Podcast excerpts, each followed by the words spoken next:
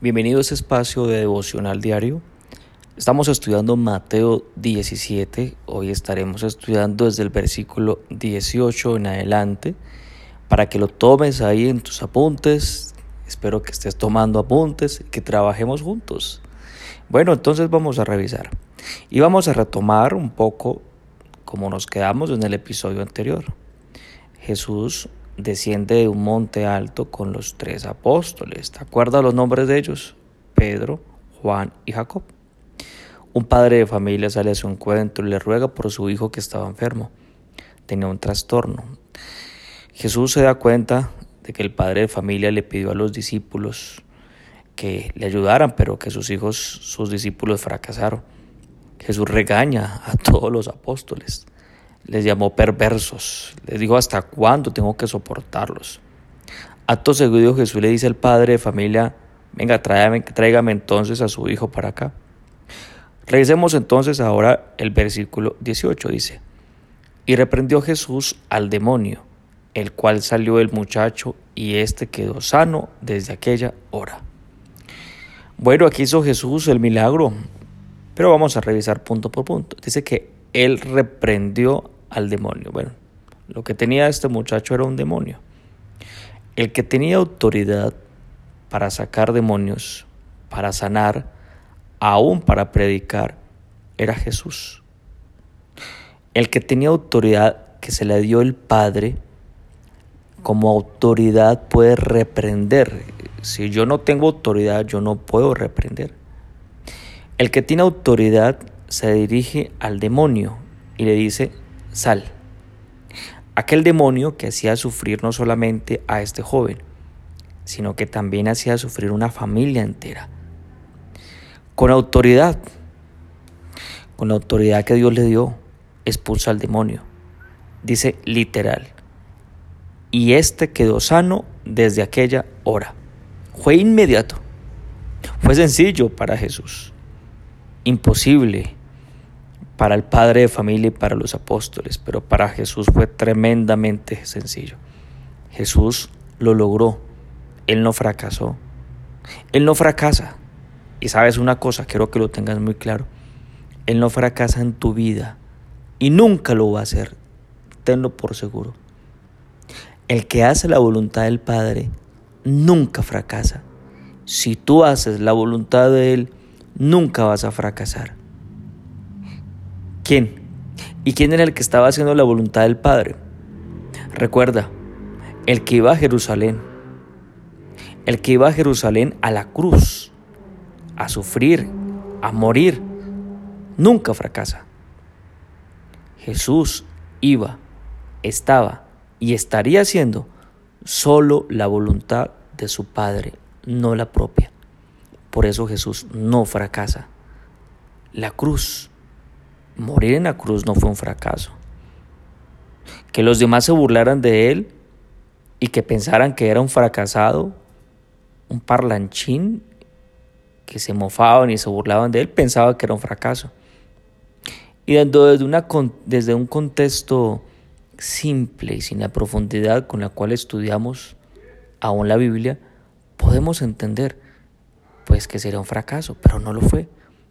Todo lo contrario Jesucristo le ganó a la muerte. Entonces, ¿cuál fracaso? Dígame, ¿cuál fracaso? No lo hay. Él fue vencedor. ¿Y sabes qué es lo mejor?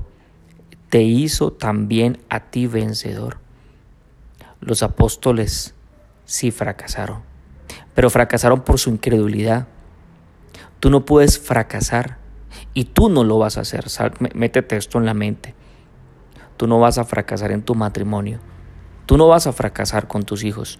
Tú no vas a fracasar con tu proyecto, con tu trabajo, con tu emprendimiento. No lo vas a hacer. No. ¿Sabes por qué?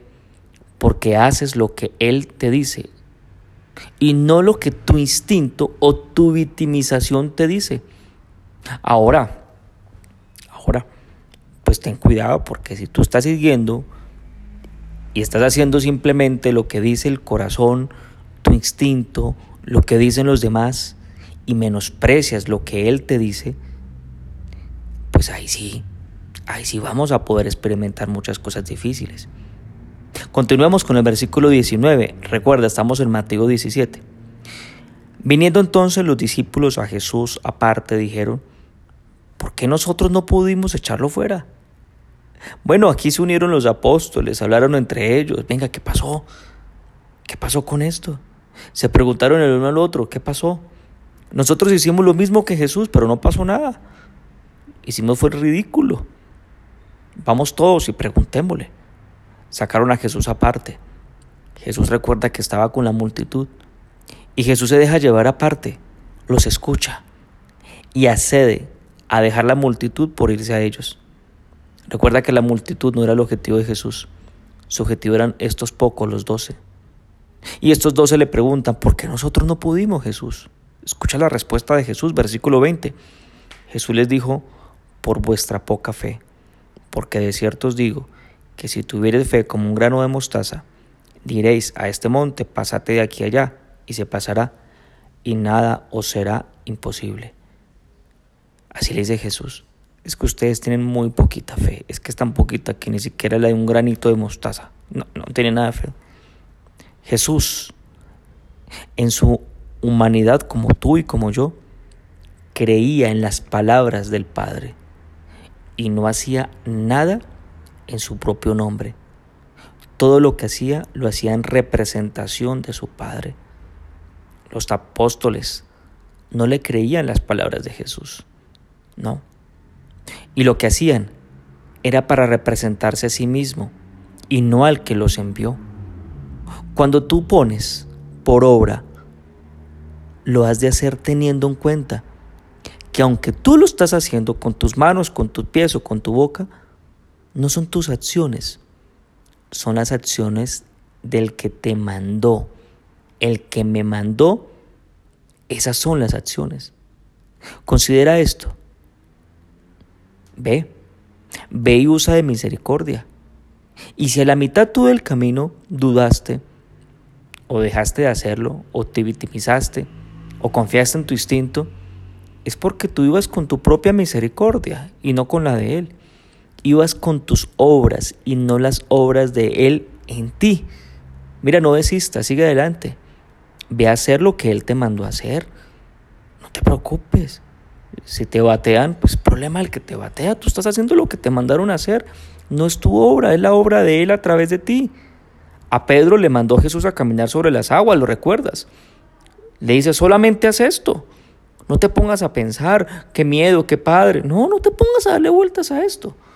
Solo haz lo que te mandaron. Los apóstoles no representaron bien a Jesús. Todo lo contrario. Porque los apóstoles hacían su propia voluntad y no la del Padre. Jesús, Jesús en medio de esto. Y Jesús dice, nada os será imposible. Así lo dice. Pásate de aquí para allá y nada os será imposible. Así dice Jesús. Entonces, venga, aquí esto a que nada es imposible, ¿a qué se refiere? Porque hay muchas personas que hablan, ah, es que Dios dice nada es imposible. Espéreme en qué contexto lo está diciendo. Porque entonces Dios pues entonces yo le digo, Dios, Dios, cuando yo abra la cajuela del coche, que me salgan lingotes de oro, porque nada es imposible para ti. Ay, si creo que me den el proyecto, me lo van a dar, porque nada es imposible para Dios. No, no nos equivoquemos, no saquemos de contexto las cosas. ¿Qué es nada imposible? No será nada imposible lo que Él me mande hacer. Lo que Él te mande hacer para ti no será imposible. Atento con el contexto. Cuando tú haces las acciones que Él te manda hacer, nada te será imposible. Entonces no te será imposible ir a buscar a tu hermano, amarle, a perdonarle, a reconciliarte con Él. No te será imposible. ¿Por qué? Porque lo vas a hacer en el nombre de Dios. No te será imposible amar a la mujer que te dio como compañera, a pesar de los problemas que tengas. No te será imposible porque no lo harás tú. No serán tus obras, serán las obras de Él en ti. ¿Qué te parece? Maravilloso, ¿no?